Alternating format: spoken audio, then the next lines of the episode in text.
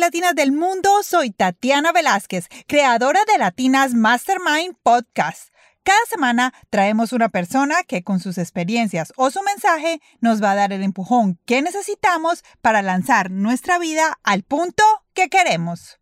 Somos latinas impulsando latinas alrededor del mundo. Gracias por escucharnos el día de hoy. Que comience nuestro Mastermind. Realmente si escoges emprender, ya sea con un blog, con un podcast, con una compañía, productos, servicios, de verdad te tiene que apasionar el tema. Ya pasamos de la época en la que hacemos las cosas nada más porque esto me va a dar dinero. Con la pasión tiene que venir constancia. Este es el episodio número 7 de Latinas Mastermind con Ana Flores, creadora de We All Grow Latina la primera plataforma de comunicaciones para las latinas empresarias, influencers y profesionales de Estados Unidos. Este episodio es para ti si estás en una etapa de tu vida donde te vas a reinventar, porque lo quieres o porque lo necesitas o simplemente porque la vida te está mostrando unas nuevas oportunidades. Ana nos habló de cada uno de sus proyectos y cómo la fueron llevando por su vida para moverse al siguiente de manera exitosa, porque cada uno de estos proyectos la llevó a ser mejor en el siguiente. Ana nos comparte sus dificultades, que casi la llevan a una quiebra financiera, y cómo ella hizo para salir de allí. Además, nos da muchas recomendaciones de cómo podemos contactar a las personas que queremos y necesitamos sin dudarlo ni un solo minuto. Comencemos nuestro mastermind con Ana Flores. Hola mis amigas de Latinas Mastermind Podcast. Hoy estamos con una invitada que está en Los Ángeles, pero que realmente la puedes encontrar en cualquier parte. Ana Flores es nuestra invitada del día de hoy. Me encanta tenerla con nosotros. La admiro muchísimo porque como, voy a decir, como un intento de influencer que fui, es una de esas mujeres que siempre seguí, que seguí su carrera y su trayectoria y hoy la tenemos aquí porque es una emprendedora que tiene muchísimo para enseñarnos. Hola Ana, ¿cómo estás? Hola Tatiana, ¿cómo estás? Muchas gracias por tenerme aquí. Qué gusto poder conectar con tu público a través de este podcast. Muchas gracias a ti por aceptar esta invitación porque sé que eres una de esas mentoras que muchas personas pueden o necesitamos tener y nos vas a, dar, pues con tu historia, vas a darnos muchos eh, tips de cómo podemos emprender y seguir por adelante con nuestras cosas. Claro, claro, claro. Todo lo que se aprende se comparte. Exactamente. Qué bonito. bueno, Ana, cuéntanos. Empecemos por lo básico. ¿Quién es Ana Flores? Uy, a ver, ¿quién es Ana Flores? Ana Flores en este momento es madre, es amiga, es emprendedora, es líder de comunidad. Nací en, Houston, soy hija de padres salvadoreños.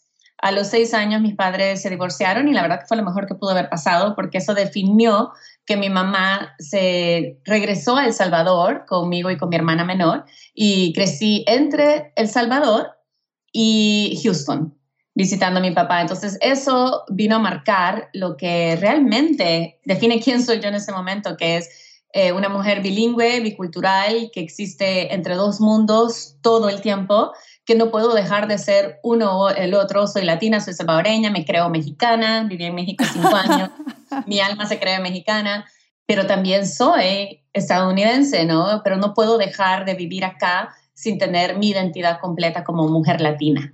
Y eso ha definido mi carrera siempre trabajando en el, en el mundo latino.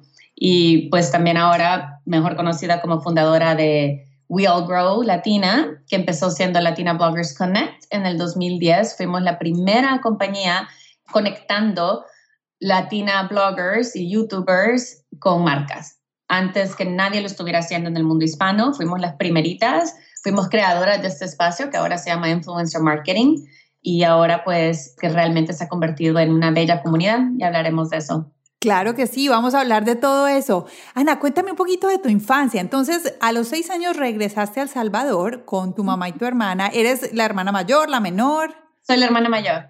Eres la hermana mayor. Mm, ¿Y cómo te sientes siendo la hermana mayor? Pues no sé, fíjate que yo creo que eso también, crecer en un espacio donde, donde no había como definición para ti, ¿no? Y siendo la mayor como que siempre teniendo que abrir caminos de alguna manera, el llegar a, El Salvador, a ver, no me acuerdo, mi mamá siempre le pregunta, a ver, ¿cómo me enseñaste español o inglés? ¿Cuál fue el que aprendí primero? Me dice, ay, yo no sé, hablábamos español en la casa y creo que aprendiste inglés con tus vecinos o en la escuela. O sea, no fue como que le pusieron esfuerzo como uno le hace ahora, ¿no? O sea, yo escribí un libro acerca de crear hijos bilingües, ese fue mi primer blog, Spanglish Baby, de padres creando hijos bilingües. Era como que algo, yo decía, ¿cómo no te puedes acordar si ahora uno ve qué técnicas y estrategias y todo usa, ¿no? Pero eso creo que también como que fue, supongo que al llegar a El Salvador, yo ya hablaba los dos idiomas y fue el irme integrando y el siempre tener que ir descubriendo, pero al mismo tiempo siendo algo más, ¿sabes? O sea, trayendo esa parte gringa, trayendo esa parte de que yo en ese entonces, pues obviamente no había internet, no teníamos acceso a los programas estadounidenses, entonces yo venía a Estados Unidos y yo veía los Flintstones, ¿no? Llegaba El Salvador y las picapiedras. Las picapiedras. No, se escucha rarísimo, ¿no? Y, y, como que siempre teniendo que encontrar una definición de lo que yo era, porque realmente no me entendían. Y bueno, iba a la escuela americana y obviamente tenía amigos y todo súper bien, pero yo no entendía hasta high school, porque iba a escuela americana, entonces era high school mi senior year, el último año. Eh, eran todas muy tradiciones de escuela americana que tradiciones iguales de acá de los high schools, de hacer en el yearbook lo que se llama los superlatives, que es básicamente como class cutest, la, la, la, más bonita, la, la más estudiosa, la, la que mejor le va a ir, etc. Y yo juraba que iba a ser class cutest o class nicest, ¿no? Seguro. Y pues no, me escogieron como class nonconformist. ¡Wow!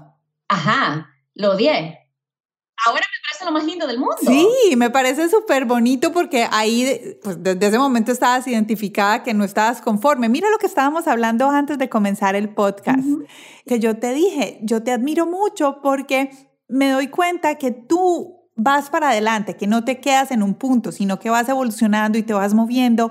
Y míralo, ahí está, desde que estabas en high school, tus compañeros lo vieron. Sí, yo creo que, bueno, ahora que no, no me había puesto a pensar si eso tenía que ver como con ser hija mayor o no, pero creo que más que con ser hija mayor era también que, pues mi mamá no tenía, creciendo en esos países, tenía mucha ayuda de sirvientas y etcétera, etcétera, no estaba tan involucrada ella en mi crecimiento y en mi definición, ¿no? Entonces era yo irme buscando siempre mi camino. Yo creo que al, al yo ver que, que, yo tenía que ir armando mi camino, no, nunca me definieron, tienes que ser esto, que eso lo agradezco, ¿no? Nunca fue, tienes que ser abogada, tienes que manejar negocios, tienes que lo que sea, que es lo que veía alrededor mío, era más bien como que, bueno, no sabemos, ahí ve tú. Claro. Sin mucha guía, la verdad, era más bien ahí ve tú. Eh, y eso me permitió como que yo siempre irme las armando a mi manera. Entonces tu mamá trabajaba y estabas, pues era una mamá que, que estaba presente, pero trabajaba trabajaba eh, hasta que se casó y se casó con un, señor de mucho dinero, ya no tuvo que trabajar, eso nos cambió también la vida, pues bien, creciendo de esa manera, pero yo también sabiendo que eso no me pertenecía a mí, ¿no? Entonces también como ese sentido de no existes, pero no perteneces, y como no, no nunca tenía un arraigo, que es bueno y malo, también me permitía como que seguir explorando, ¿no? Decía, a los 18 años me gradué y me fui, todavía me dicen los de mi generación, así de, sabíamos que tú eras, muchos niños privilegiados, ¿no? Escuela americana y todo, muchos venían a estudiar a Estados Unidos, pero la mayoría regresaron. Y me decían, sabíamos que tú eras la que no iba a regresar. ¿Y cómo era la relación con tu hermana? Bien, sigue siendo buena. Eh, justo está lanzando un negocio. Bueno, de chiquitas, yo creo que ella iba a otra escuela y así, entonces de chiquitas como que no teníamos tanta conexión, aunque eran tres años de diferencia. Y ya, pues obviamente ahora ya de grandes, pues sí, nuestras hijas son súper amigas, las primas, y, y, tratamos de vernos todos los años, celebramos los 15 años de mi sobrina en Nueva York, y cosas así, o sea, sí, tenemos buena relación, pero ella sigue en El Salvador. Ahora, tengo otras hermanas. Claro. De parte de mi mamá se volvió a casar, tuvo otra hija, mi papá se volvió a casar y tuvo otras dos niñas. Entonces tengo una hermana, en, dos en Houston, y mi hermana chiquita de la salvadoreña está en Turquía. Estamos por todos lados. Bueno, así es. Mira, mi familia es muy parecida también. Mi papá y mi mamá se divorciaron cuando yo estaba muy pequeña y mi mamá se volvió a casar. Tengo una hermana que vive en Australia, bastante lejos. Y mi papá se volvió a casar también. Tengo dos hermanos. Uno vive en Colombia y el otro está en este momento en Sweden. Exacto, ni le sigue la pista uno, ¿dónde anda esta gente? Exacto, sí, sí, ¿dónde estás? Una familia completamente dispersa, pero unidos por el corazón. Eso es como lo, lo, que yo digo. Bueno, y ahora que estás adulta, ¿qué crees que fue la mayor enseñanza de tu mamá y de tu papá? Uy, qué buena pregunta. No sé, sabes que creo que siento que eh, fueron relaciones complicadas ambas. Sí. Buenas, pero complicadas. O sea, con mi papá más complicado. Yo creo que lo que al final de cuentas lo que me queda, y no sé si fueron lecciones directas que ellos me quisieron dar a mí. Fíjate que es raro, pues suena triste, pero no lo es, porque eso es lo que creo que es lindo, que yo he tenido que venir a aprender en mi vida a que mi propio valor y mi propio apoyo lo encuentro dentro de mí mismo. Así es, porque esa es la fuerza, esa es la fuerza que te mueve. Sí, tendemos a buscar en nuestras parejas ese apoyo porque no le encontramos a nuestro papá o emulamos a nuestras mamás o qué sé yo, y todo ese trabajo de decir, espérate, no soy víctima de nadie.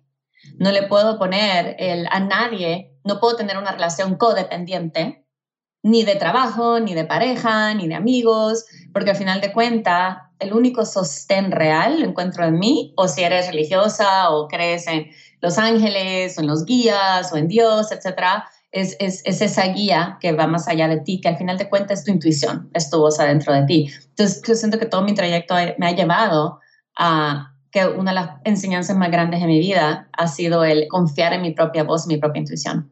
Bueno, ahí está bien. Mira que esta mañana estaba escuchando em, School of Greatness, un podcast también, y no sé si fue Louis House o la persona que estaba con él, que se llama Gabriel Bernstein.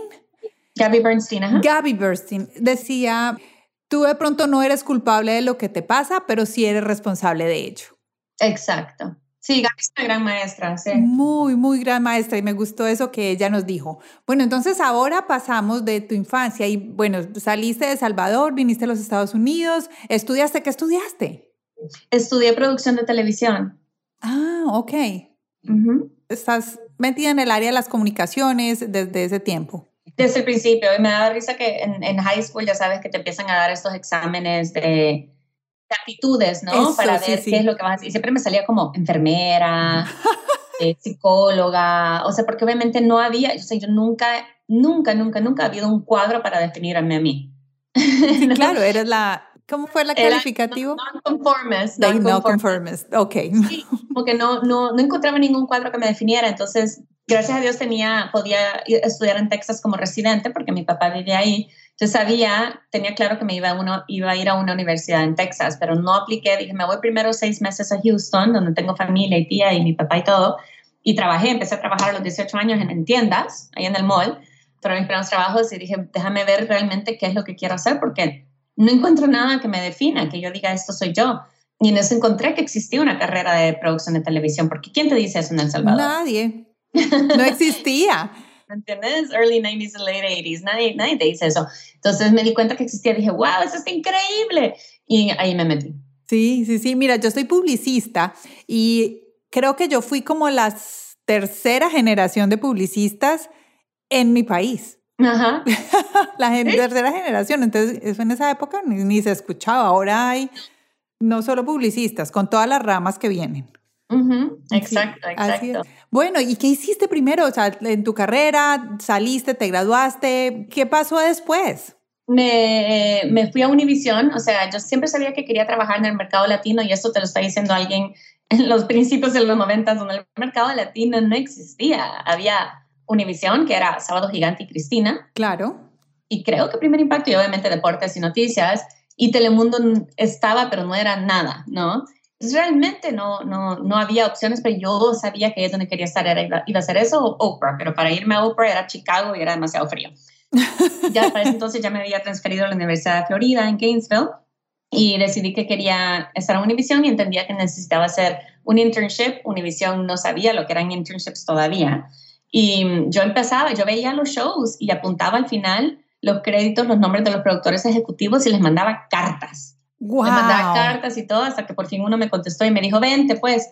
Y me fui, un, un, me manejé a Miami, me le senté en la oficina y dije, quiero ser intern. Me dijeron, ¿cuándo quieres empezar? Y yo, en el verano, me dijeron, ok, perfecto, vente. Llegué, no sabían ni qué hacer conmigo, entonces yo me la pasaba en, en las salas de control de primer impacto, de noticias. Yo iba de 9 de la mañana a 11 de la noche hasta que me sacaran de ahí, conociendo gente, metiéndome por donde me dejaran, y éramos pocas. Y... Con muchas ganas de aprender. Sí, sí, sí. Y ya por ahí, pues, un camarógrafo me contactó con una productora y me dijo, productora, vente, trabaja conmigo. Me quedé ahí como un mes aprendiendo de ella y ya cuando eh, yo me graduaba al año y justo a, como a dos semanas de graduarme me habla ella y me dice, se acaba de abrir un puesto conmigo en mi producción.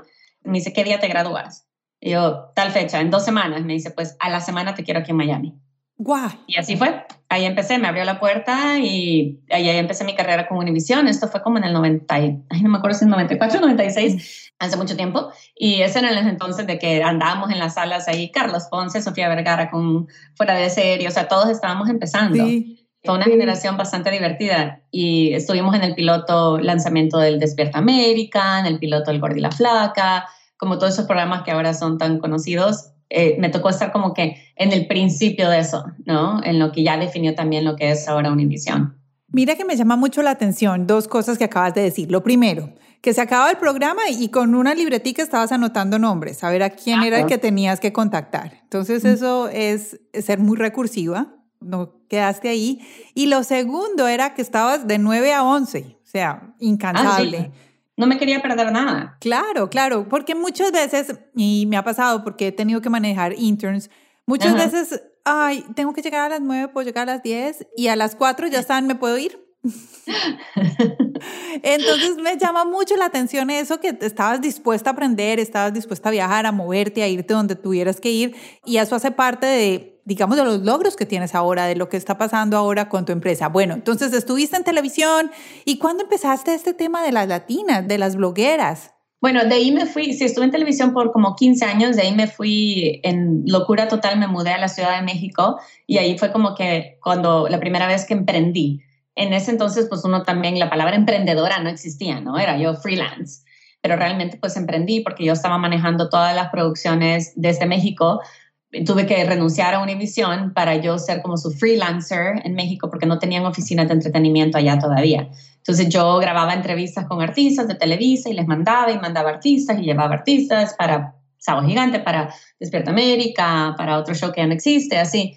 Y así me fui armando como que mi espacio ahí. Luego trabajé con MTV Latinoamérica, me casé y me terminé mudando con mi ahora ex esposo a Los Ángeles hace dos, cuando fue en 2005 nos reclutaron para venir a abrir las oficinas de Mundos, que ahora es en Vice Universo. Sí, sí, sí. Y ya, ya, estando acá, como al año y medio quedé embarazada y ahí tuve a mi hija. Es que no es fácil decir, ah, empecé porque sí, fue como que se fue dando, ¿no? Yo creo que mientras yo estaba trabajando, eran tan divertidos mis trabajos y todo que yo trabajaba y me divertía con mis amigos. Realmente no tenía otro propósito.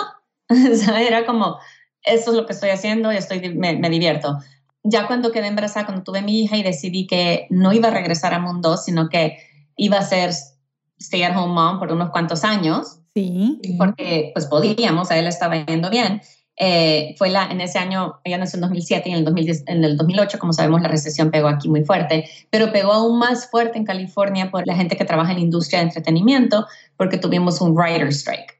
Y si no vives acá y no entiendes cómo funciona Hollywood, básicamente congeló todas las producciones casi por un año. Y al congelar producciones no estamos hablando de directores, productores y actores que se quedan sin trabajo, estamos hablando de maquillistas, la gente que hace comida, gente de limpieza, electricistas, todo. Entonces la ciudad murió. Y eso fue desde el 2008 al 2009. Sí, duró un rato. Entonces no había producciones. O sea, y mi, mi marido perdió todos sus trabajos. Nos quedamos los dos sin trabajo, sin ingreso.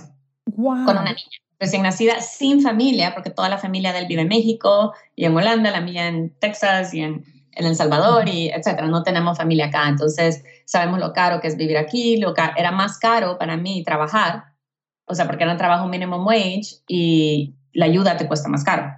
Claro, porque alguien que te ayude a cuidar al niño, sí, no, es, es demasiado costoso es súper costoso acá, muy costoso, no, no, te, te, sale más caro. Entonces, bueno, no había trabajos de televisión, no había Entonces, básicamente fue esos momentos en que estaba así, sin ayuda, sin todo, y empecé a recurrir online, empecé a buscar como que cómo hacer para que mi hija duerma, cómo hacer para que coma, cómo que ahora, y todo eso, ¿no? Y todo lo que me encontraba eran blogs. Y eran blogs y me empiezo a ver estos blogs de mamás en inglés, ¿no? No, no había latinas realmente. Y empiezo a ver así, guau, qué maravilla este mundo. Y yo como creadora de contenido vengo y encuentro un medio nuevo pero un medio que estaba a mi alcance, en el cual yo no necesitaba dinero, porque si quieres hacer un show de televisión necesitas muchos recursos. Claro. Mucho dinero para poder hacerlo. Acá era como que puedo conectar directamente con la gente, puedo crear, puedo hablar de algo que es importante y lo puedo hacer con 10 dólares al mes.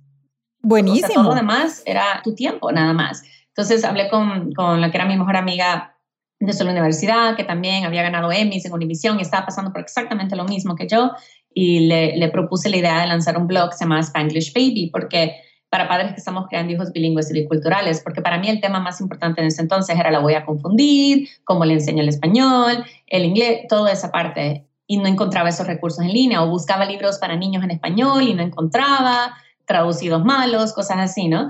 Entonces decidimos lanzarlo y era un sitio, sabíamos que no éramos expertas, entonces contactamos a las expertas de todos los libros de bilingüismo que habíamos leído para que ellas eran PhDs, escritoras, eh, lingüistas, etcétera, las contactamos y todas eran felices de apoyarnos y ellas eran nuestras expertas, ¿no? Entonces la gente podía mandar preguntas y hacer, tenían respuestas de expertos, nosotros compartíamos nuestras historias personales, compartíamos cada app que encontráramos para enseñar niños español, cada libro, cada recurso, etcétera, etcétera, y se empezó a armar una comunidad muy linda. Ahora, después de un año y medio de hacer eso y no recibir un peso, pues dices, déjame ver cómo le hago, ¿no? Y nos fuimos dando, obviamente, em, las mamás blogueras, que le dicen aquí, las, las no latinas, pues, estaban ya haciendo plata trabajando con marcas. Sí, este sí, era el principio de, de las bloggers. Las mom bloggers fueron como las que crearon este espacio realmente. Y me di cuenta que podía hacer lo mismo que estaban haciendo ellas, pero en el mundo latino. Yo ya tenía una red porque entre todas nosotras nos estábamos apoyando, nos íbamos encontrando en Twitter y a través de comentarios que nos dejábamos en nuestros blogs. Entonces así nos encontramos a las otras latinas que teníamos blogs y nos íbamos comunicando por email groups, porque no había Facebook groups todavía, y nos íbamos apoyando y ayudando. Oye, ¿cómo le hago para hacer esto? ¿Cómo le hago para recibir un pitch de una marca? ¿Qué hago? ¿Cuál es el nuevo plugin de WordPress porque eso no me está sirviendo? Etcétera, etcétera. Nos íbamos apoyando entre nosotras. Entonces decidí empezar a, decir a las marcas que yo podía hacer como consultoría con las marcas que querían entender cómo llegar al público latino a través de blogueras y cómo trabajar con blogueras, ¿no? Porque era un mundo completamente nuevo para todos. Claro. Entonces lancé solita en mi casa con un, otra vez una página de WordPress. ¿La hiciste tú misma? La hice yo misma, porque ¿qué necesitaba? o sea, una amiga me ayudó con un, que también la conocí a través de este mundo de mom blogs, una, ella me ayudó con el logo punto, era lo único que necesitaba y de ahí WordPress uno puede aprender sola, o sea, te metes, todo se puede googlear, todo se puede. Todo lo que necesitas, toda la instrucción está en Google. Sí, how to, how to, how to, y ahí vas, ¿no? Exacto, sí, sí, sí. Y así aprendí en WordPress cómo hacerlo. Ya tenía años, dos años manteniendo Spanglish Baby, entonces ya sabía cómo hacerlo. Me lancé una página y un form, un Google Form, así de si eres bloguera latina y quieres trabajar con marcas, apúntate acá. Y yo creo que yo estoy ahí. Yo creo que yo fui un, sí, sí, yo creo que yo fui una de esas primeras que me metí ahí. Sí, esto fue en el 2010, noviembre del 2010. Ahí estoy yo. Si me buscas, ahí, ahí, me encanta. ahí estoy yo. Yo fui una de las primeras porque me acuerdo clarito el Google Form. ¿Cómo se llamaba tu blog? Purpúa. Ay, claro, me acuerdo, sí. P-U-R-P-U-A, Purpúa. Exacto. Sí, claro, entonces lo que pasaba era eso, la gente se apuntaba y nosotros ya, desde nosotros, pero fui yo sola por 10 meses desde el mes que lancé, mi primer cliente fue Sprint, después McDonald's, después Clorox, Neutrógena, y así como que empezó de uno porque no, no había nadie más haciéndolo. Yo hice varios, yo creo que yo hice, ahora que lo dices, yo creo que yo hice el de Neutrógena, el de Clorox, creo que sí, hice varios. sí, entonces hablábamos con las marcas que tenían campañas y querían transmitir su mensaje a través de los bloggers y como sabes, o sea, no es de hagan copia del mensaje de la marca, ¿no? No, era como que se les manda el producto o la experiencia o chequen ese servicio y aquí está el mensaje que la marca está tratando de transmitir, pero se quiere transmitir a través de tu experiencia, a través de tu voz, porque tú como blogger, como influencer, si tienes cinco personas o un millón que te están siguiendo, esas personas escogen de seguirte a ti porque creen en ti y confían en ti. Y esa es la confianza que tú tienes con tu público, es a lo que las marcas quieren acceder. Sí, sí, eso es. Quiero devolverme un, poquitico, bueno, un poquitico no, como unos tres años en esa pequeña historia que nos contaste. Cuando contactaste a las expertas para cuando estabas haciendo Spanish Baby. Spanish Baby, ajá. Ajá o sea, porque muchas veces nosotras vamos a empezar un proyecto, vamos a hacer un proyecto y he visto que nos quedamos como pensando, no, pero es que yo no soy experta, yo no tengo el grado completo, tengo que esperar, tengo que ir a la universidad otra vez es como algo que veo general y digo, no, pues lánzate y busca ayuda y, y solas no podemos, o sea, hagamos comunidad y ve y le preguntas al que sea. Pero, ¿cómo fue buscar estas personas expertas que, digamos, fueron tus mentoras en ese momento cuando estabas buscando educar a tu hija en un mundo bilingüe? Ay, estamos en una era digital tan maravillosa que obviamente como todo tiene su blanco y su negro y puede ser utilizado para bien o para mal. Nosotros decidimos utilizarlo para bien y a mí se me hace maravilloso todo el acceso. Entonces, te digo, estaba leyendo, en particular había un libro que se llama Racing Bilingual Kids. Ella ni siquiera es latina, se llama Barbara, se me olvida ahorita su apellido. Y yo estaba fascinada leyendo ese libro porque quería enterarme de todo antes de lanzar la página, ¿no?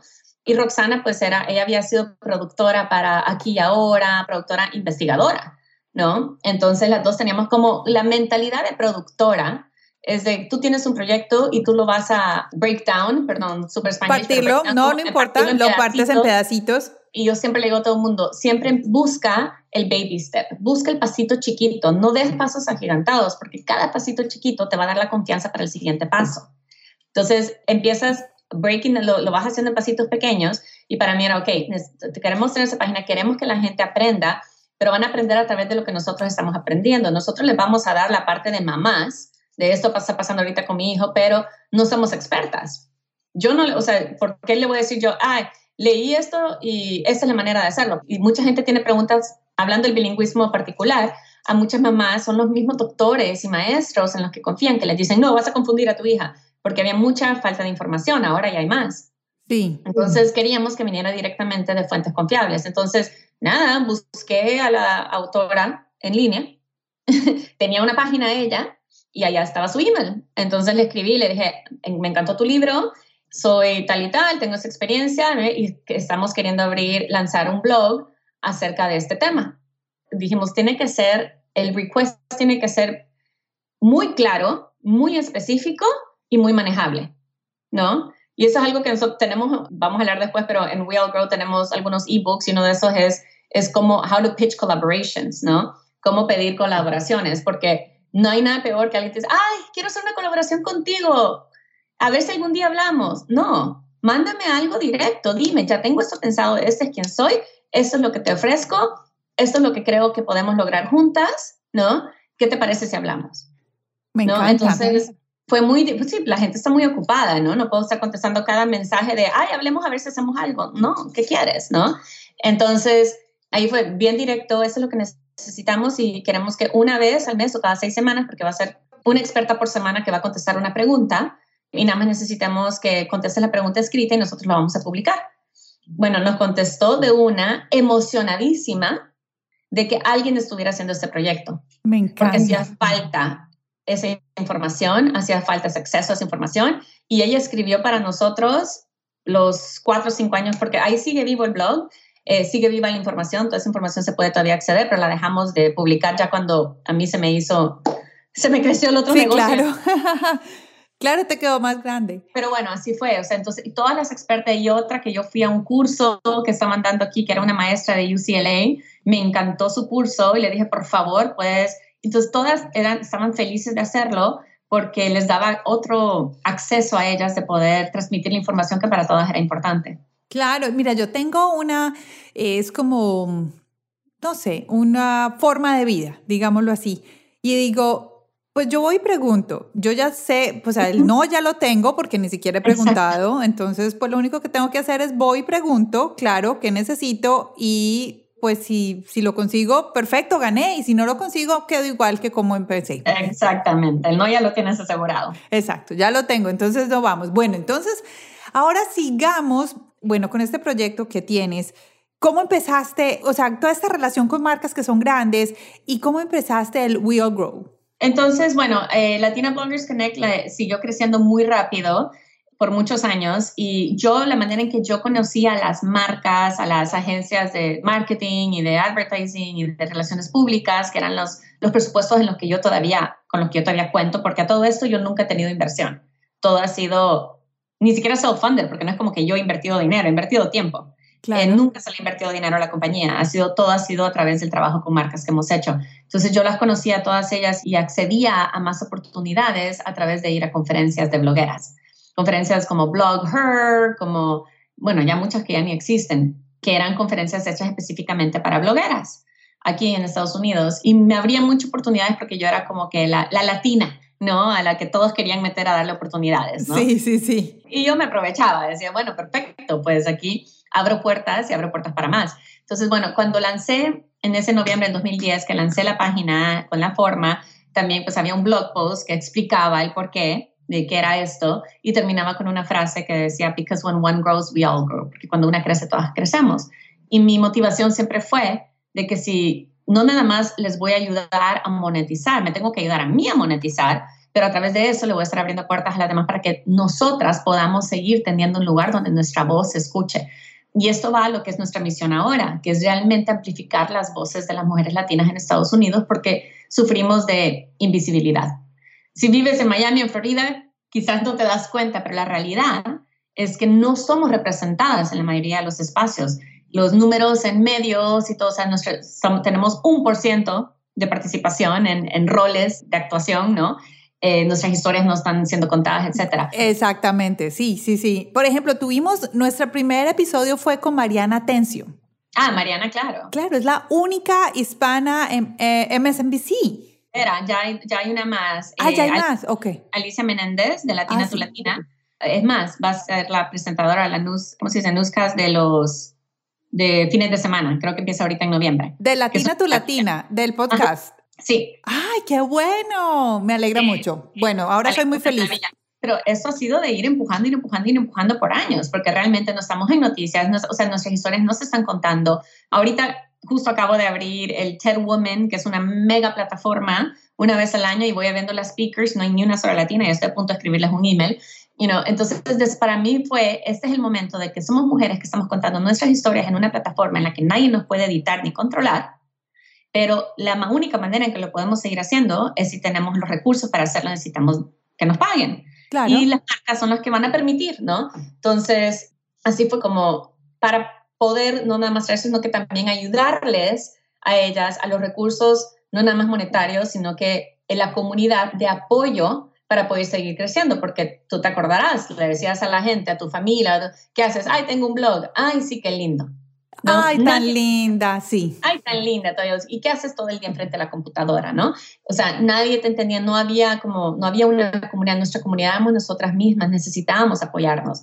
Entonces decidí que como esas conferencias me traían tanto valor para mí y no veía muchas latinas tampoco en las conferencias, hacer la conferencia yo misma.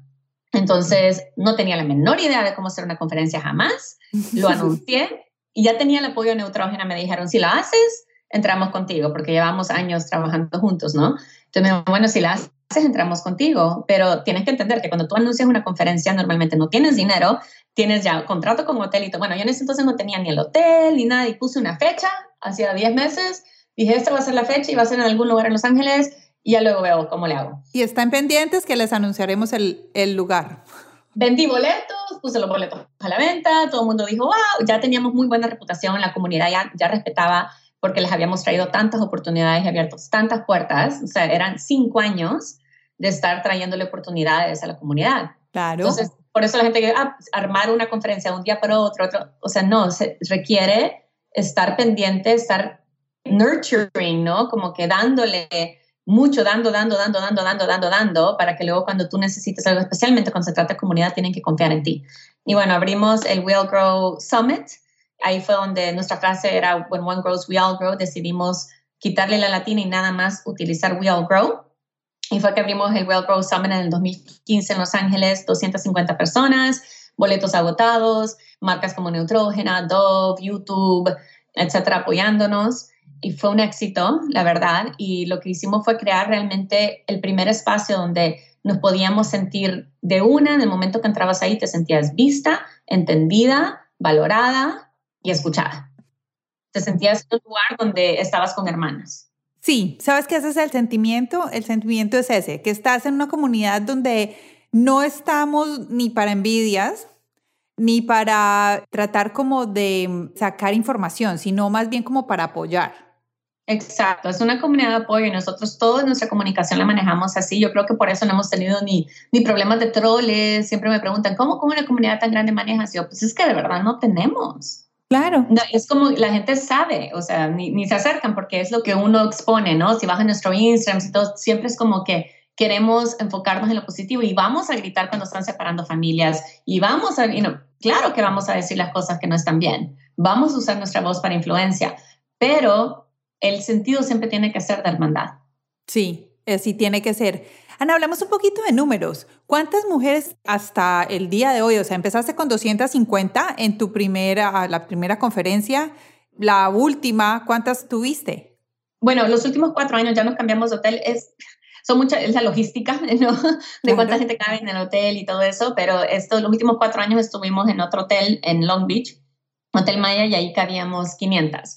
Y eh, agotados los boletos todo el tiempo para este año. En una hora. Y ya para el próximo año vamos 1.200. Bueno, perfecto. ¿Y cuántas personas están registradas? ¿Cuántas mujeres están registradas en tu plataforma, en Will Grow?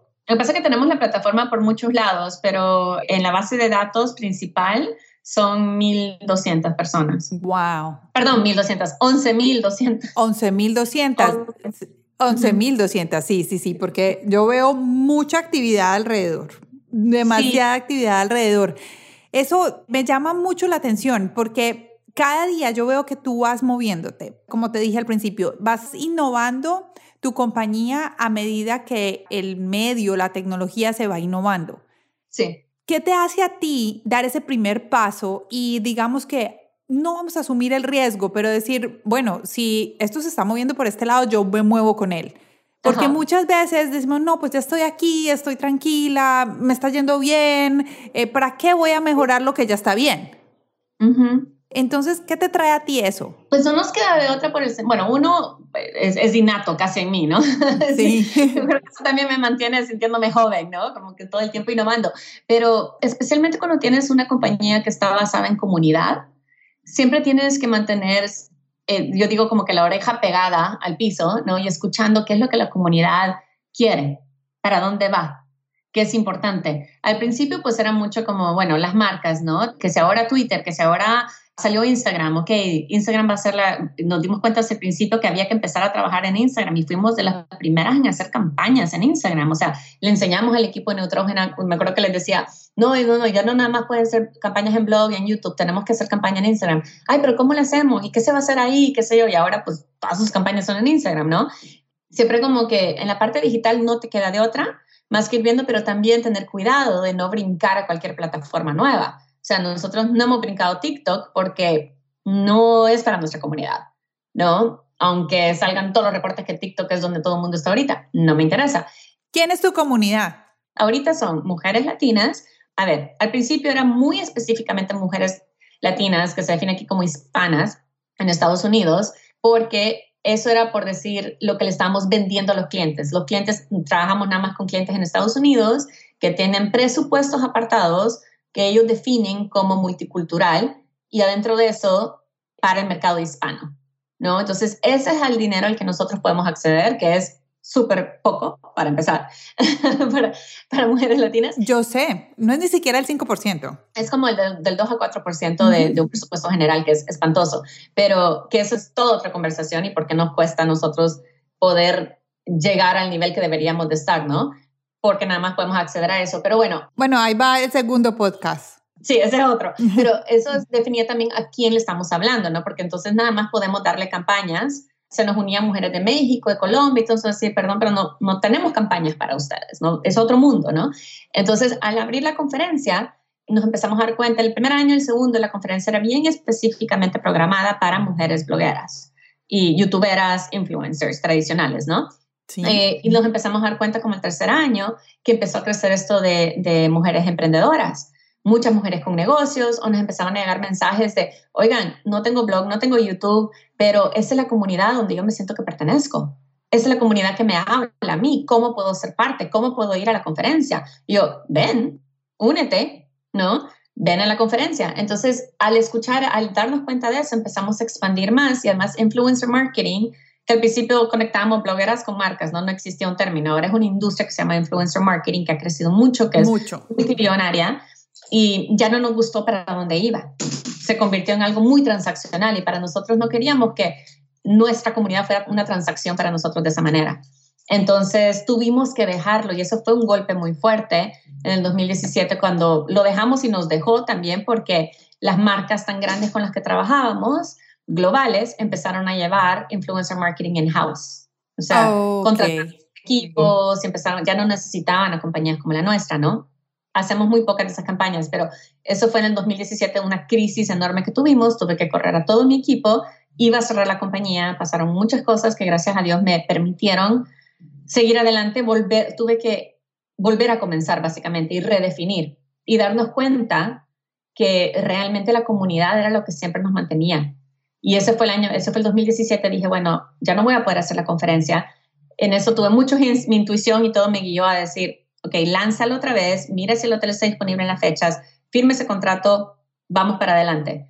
Y mm, anunciamos la conferencia y vendimos los boletos en 24 horas. Ah. Y con ese dinero pude seguir adelante. ¿Cuál fue esa luz? Esa luz que te motivó, o sea, estabas pasando por un momento dificilísimo. Muy difícil. O sea, ya estabas otra vez tú sola. Sí, o sea, básicamente tenía que declarar bancarrota y bancarrota personal, porque aunque tengas la compañía incorporada y todo, como no es una compañía que tiene terreno, real estate, bienes raíces o, productos, algo así como de collateral, entonces tienes que ponerte a tu propio crédito de collateral. Entonces, las líneas de crédito que teníamos y todo, bueno, al, al hacer bancarrota, tiene que ser una bancarrota personal. Entonces, era una decisión muy difícil. Me convenció un abogado que me trabajó de gratis porque me dijo, tú eres una guerrera y tú vas a salir adelante y yo te puedo ayudar. No lo vas a hacer. Me, o sea, ya como que medio me explicó qué hacer para no, no tener que hacerlo. Las que ahora son mis partners, Melissa, que es la directora de eventos, que pues entró con el Summit, cuando lanzamos el primer año el Summit, sí. entró ya, sin ella no lo puedo hacer el evento porque toda la parte de producción la hace ella, y de ahí Roxana, que era nuestra, nuestra COO, y ahora ya las dos son partners. Las dos, me dije, gracias a Dios, no tenían necesidad por unos cuantos meses de recibir sueldo, y me dijeron las dos así de, tú vas a salir adelante y queremos estar contigo cuando salgas adelante, no necesitamos ganar sueldo por, por unos cuantos meses, démosle. Esos son los partners que uno necesita en el momento apropiado. A todo esto yo tampoco tenía sueldo. No tenía y estaba recién separada. Uy, qué difícil. Sí, fue muy difícil. Además veníamos de nuestro mejor año, el 2016 habíamos llegado a 2.1 de revenue, no de profit, de revenue. De, revenue, wow. toma en cuenta que en eh, aquí en Estados Unidos solo un por ciento de compañías de latina, con fundadoras latinas, un por ciento llegan a un millón. Uh. Un por ciento. O sea, estabas en la cima, cima, cima y de un año para otro estabas pensando en irte a bancarrota. Exactamente. O sea, corrí todo el equipo, todo, ¿no? Entonces, sí, fueron meses muy difíciles, pero ahí es donde mi parte espiritual, mi trabajo que recuperé esa parte, también como que empecé a hacer otra vez meditación, breathwork, no sé qué, y mi intuición, empecé a conectar otra vez con mi intuición y era así de, no, es que no la vas a cerrar, vas a seguir adelante, aquí tienes una misión mucho más grande, pero sí tiene que cambiar. Y ahí fue donde decidimos enfocarnos en, la, en crecer la comunidad, en ampliar la comunidad, en escuchar a la comunidad, con lo que nos decían, no hay un lugar donde yo me sienta bienvenida como ustedes, ¿no? Aquí es donde sentían y vimos que la necesidad más grande que tenemos las mujeres latinas en Estados Unidos es esa conexión. Sentir que pertenecemos. Y, nuestra misión pasó en inglés, se dice, um, our mission is to elevate the voices and stories of Latinas via the power of community. Esto se puede ver de muchas maneras. Es cuando tú vienes al Summit, la mayoría de las mujeres que ves ahí, Mariana Tencio fue una de nuestras keynote este año. Sí. Mariana ha tenido, como está en MSNBC, ha tenido acceso a otras plataformas, pero la mayoría no tienen acceso, no, no, nos invitan a estas plataformas, no nos invitan a hablar. ¿Por qué no está Mariana en, TED Woman? Su TEDx fue fascinante. Perfecto. Su primer TEDx fue fantástico. Ya llegó creo que a los 5 millones de vistas. O sea, va en 11 millones. Perdón, sí ¿por qué no nos están invitando a estos lugares? ¿Por qué no tenemos plataformas para nosotras? ¿no? Entonces, se ha convertido ahora en esa comunidad de apoyo. Hemos abierto entonces una comunidad que estaba, era membresía, era de pago por un año, se llamaba Changemakers Collective.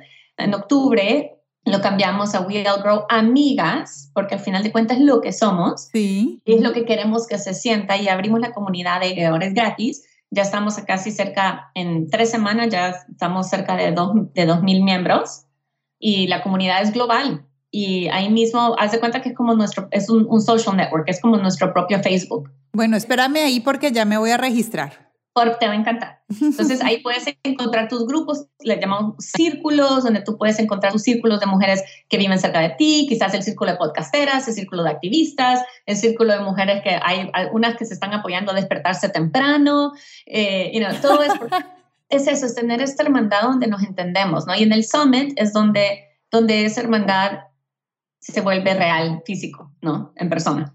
Ah, qué bien. Y es totalmente donde le estamos apostando todo ahora. Y hacemos eventos con, seguimos dependiendo de marcas, haciendo eventos con marcas, campañas de contenido y los sponsorships para la conferencia.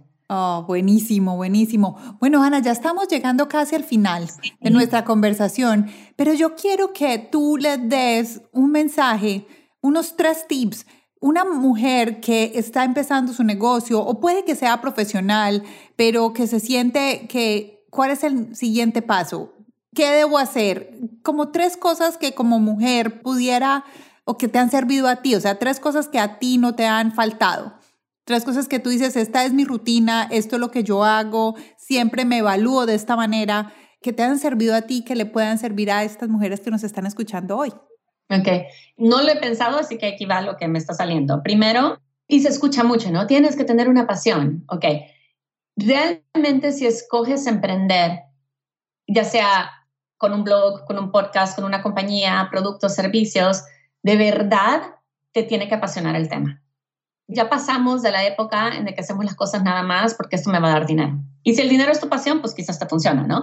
Y el dinero tiene que ser la pasión de todos, pero realmente en, el momento que eres emprendedora, todo tu tiempo se va a ir a lo que estás haciendo, ¿no? A tu emprendimiento, porque nadie lo va a hacer por ti, lo tienes que hacer tú. Y para poder, el motor que lo mantiene es esa pasión que tienes. Tienes que creer en tu proyecto más que nadie tú tienes que ser la enamorada. El número uno de ese proyecto. Con la pasión tiene que venir constancia. Entonces, el momento que decides, esto es lo que voy a hacer, lo tienes que tratar como trabajo, en el sentido de, ok, voy a lanzar un negocio, voy a lanzar una línea de camisetas con frases empoderadoras, ¿no? Que hay tantas, ¿no? Voy a lanzar una línea de frases empoderadoras. Me voy a dar tres meses para lanzarlo. La voy a lanzar el 20 de noviembre porque así tengo las ventas de Navidad. Perfecto. 20 de noviembre. Digamos que tengamos tres meses para llegar a 20 de noviembre. ¿Qué tengo que hacer? ¿Qué tengo que hacer todos los días para dedicarle dos, tres, cinco horas al negocio para llegar a ese momento? Si no pones una fecha de lanzamiento, si no tienes como que no tienes un target, ¿no? Se, claro. está yendo a cualquier lugar. Entonces siento que si vas a emprender, si vas a lanzar algo, y así con cualquier proyecto que tengas en el que estés trabajando, tener constancia.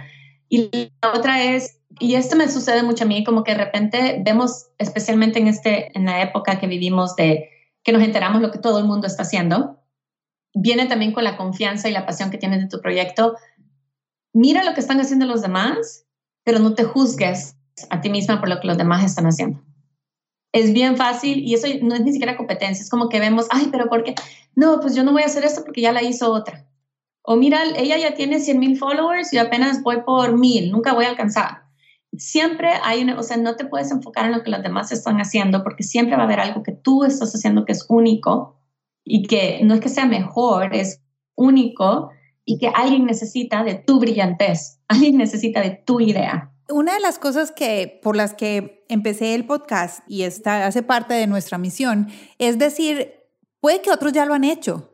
O sea, pero lo, lo mejor es otros ya lo han hecho, ya han recorrido el camino y en vez de juzgarte, sigue ese ejemplo, mira lo que tú quieres, ponle tus valores, ponle tu sazón y lánzate porque va a ser nuevo. Pero si vas por el camino que alguien ya abrió por ti, estás avanzando cantidades de pasos que si empezaras desde cero o que de pronto dices, no, ya lo hizo esa persona, no voy a, no voy a hacerlo, pues si ya lo hizo, aprende esa persona, mira cómo lo hizo, vete para adelante y ponle tu sazón, ponle tus objetivos, ponle tus valores y dale el twist para que sea un producto nuevo y que ames mucho.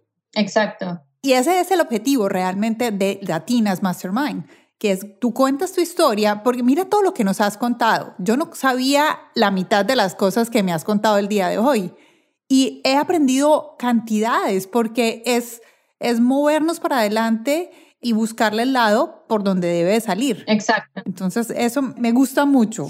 Gracias, Ana, por todos esos aprendizajes. Te dije tres, pero imagínate que yo acabo de anotarlos y creo que nos dijiste cuatro. Entonces, el primero es la pasión, el segundo es la constancia, el tercero, que lo dijiste con la constancia, pero creo que es muy importante, es la planeación y el no juzgarnos, ¿cierto que sí? No compararnos, no juzgarnos, sí. Ok, eso está perfecto.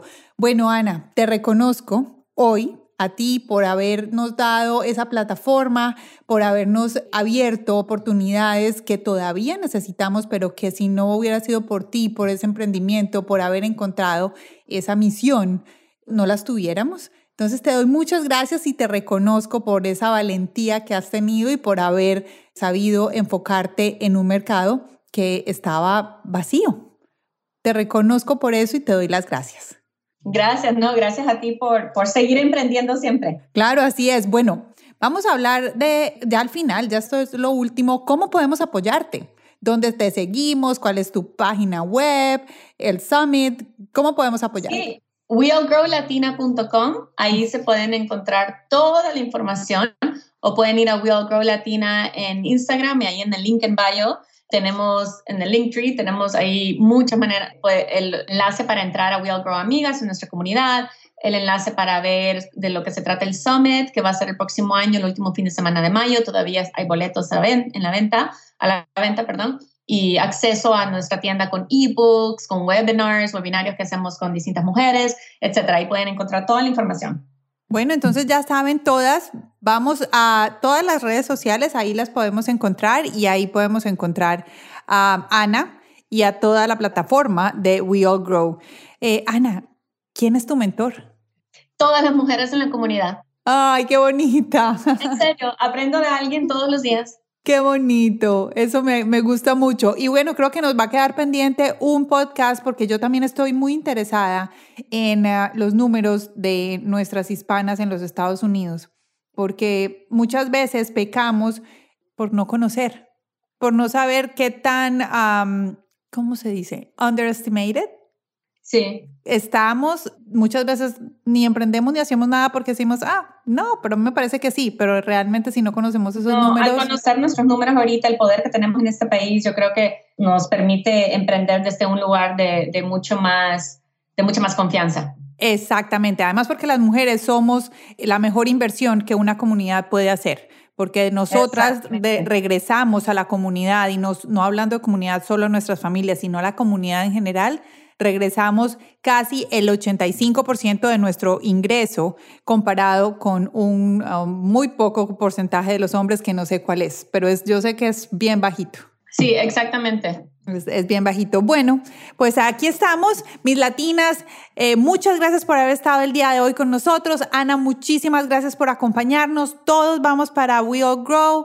Eh, las invitamos. Las espero. Ay, yo sé, yo sé. Yo espero asistir este próximo año. Y bueno, nos vemos en el próximo episodio de Latinas Mastermind. Comentarios todos en la parte de abajo y todos los links que Ana nos mencionó van a estar también en las notas del podcast. Espero que estén muy bien y que tengan un muy buen día. Ana, muchas gracias. Muchas gracias a ti y que estén bien. Gracias a todos por escuchar. Hasta luego. Cada día me convenzo más que siempre hay una nueva oportunidad para lograr lo que queremos. Solo hay que aprender a mirar las nuevas oportunidades que se nos presentan al frente de nosotros y no cerrarnos a ninguna de ellas. Gracias a Ana por compartir con nosotras su historia el día de hoy. Si quieres darle las gracias, la mejor manera es que le tomes una foto a la pantalla de tu celular escuchando nuestro podcast y la taguees. El usuario de ella es La Flowers. Y también puedes taguear a arroba We All Grow Latina. Además, tagueanos a nosotros para que también nosotros sepamos dónde estás ubicado. Espero que tengan un muy buen día y las espero en el próximo episodio de Latinas Mastermind.